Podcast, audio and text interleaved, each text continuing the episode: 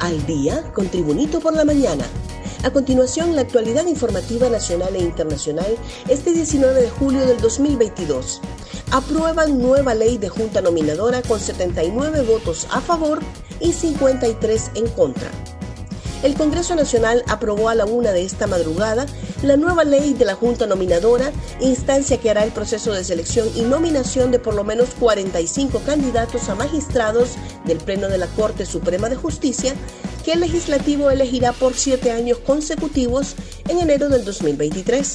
La aprobación de la ley para elegir a los magistrados de la Corte Suprema de Justicia enmarca los requisitos que deberán cumplir los profesionales que aspiren a ser magistrados del Poder Judicial. La aprobación se dio con 79 votos a favor y con 53 en contra. En enero del 2023 el Congreso elegirá los 15 magistrados que integrarán la Corte Suprema de Justicia, después que las distintas organizaciones propongan los candidatos. Policía militar a las calles para frenar ola de masacres. El ministro de Defensa, José Manuel Zelaya, anunció el retorno de la Policía Militar de Orden Público a las calles como medida para contener la ola de masacres que se ha desatado desde el inicio de este gobierno.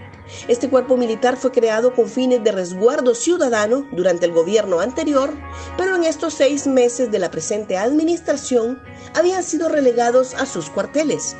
El ministro aclaró en su cuenta de Twitter que la policía militar siempre ha estado cumpliendo funciones de patrullaje en conjunto con la Policía Nacional.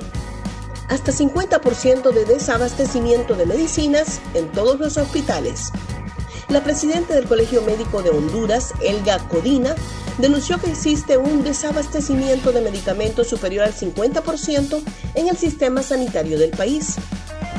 Odina dijo que recibieron la denuncia de todos los médicos de los puntos cardinales sobre la gran escasez de medicamentos e insumos con lo que están trabajando en pacientes hospitalizados.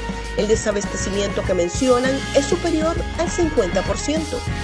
Lamentó que los pacientes no tienen el dinero para comprar los medicamentos que les indican o los hospitales o centros de salud no los poseen en su almacenamiento. Un repaso al mundo con las noticias internacionales y Tribunito por la mañana. China amenaza con represalias si Pelosi visita Taiwán.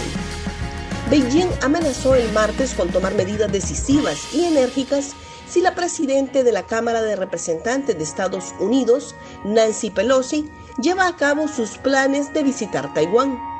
Pelosi tiene planes de visitar en agosto la isla autónoma que China considera suya, según el diario Financial Times. Inicialmente la congresista iba a realizar la visita en abril, pero tuvo que postergarla debido a que dio positivo a COVID-19. Más noticias nacionales con Tribunito por la Mañana. Es una lástima no poder jugar en Tegucigalpa, lamenta Rafael Villeda. El presidente del Olimpia, Rafael Villeda, confirmó que es posible que no se juegue ni de inicio en el Estadio Nacional de Tegucigalpa los partidos del torneo de apertura de la Liga Nacional, aparte del cierre el 12 de septiembre, ya que aún no hay acuerdo con Condepor para el alquiler del coloso capitalino. El técnico del Olimpia, Pedro Troglio, criticó que no se pueda jugar en la ciudad sede, lo que coincide con la dirigencia que ya busca canchas alternas. Familiares de Emily Sofía claman entrega de cuerpo. Transcurrieron más de dos semanas y el cuerpo de la niña, Emily Sofía Canales Morales, de 5 años, quien fue encontrada muerta en una quebrada conocida como La Calavera, en la ciudad de la zona central de Cihuatepeque, aún no es entregado a sus familiares por representantes del Centro de Medicina Legal y Ciencias Forenses de la capital. Uno de los parientes manifestó que ya son varios días que están pasando y nada de la entrega del cuerpo de la niña para darle cristiana sepultura. Son muchas preguntas que nos hacemos y nada de respuestas. En la casa donde habitaba la niña, se tiene elaborado un altar con cortinas blancas y una mesa forrada con manteles blancos con ramos de flores naturales que ya se marchitaron al pasar prácticamente 14 días sin tener conocimiento del avance de la investigación que conmocionó a la sociedad hondureña el 5 de julio pasado. Gracias por tu atención. Tribunito por la Mañana te invita a estar atento a su próximo boletín informativo.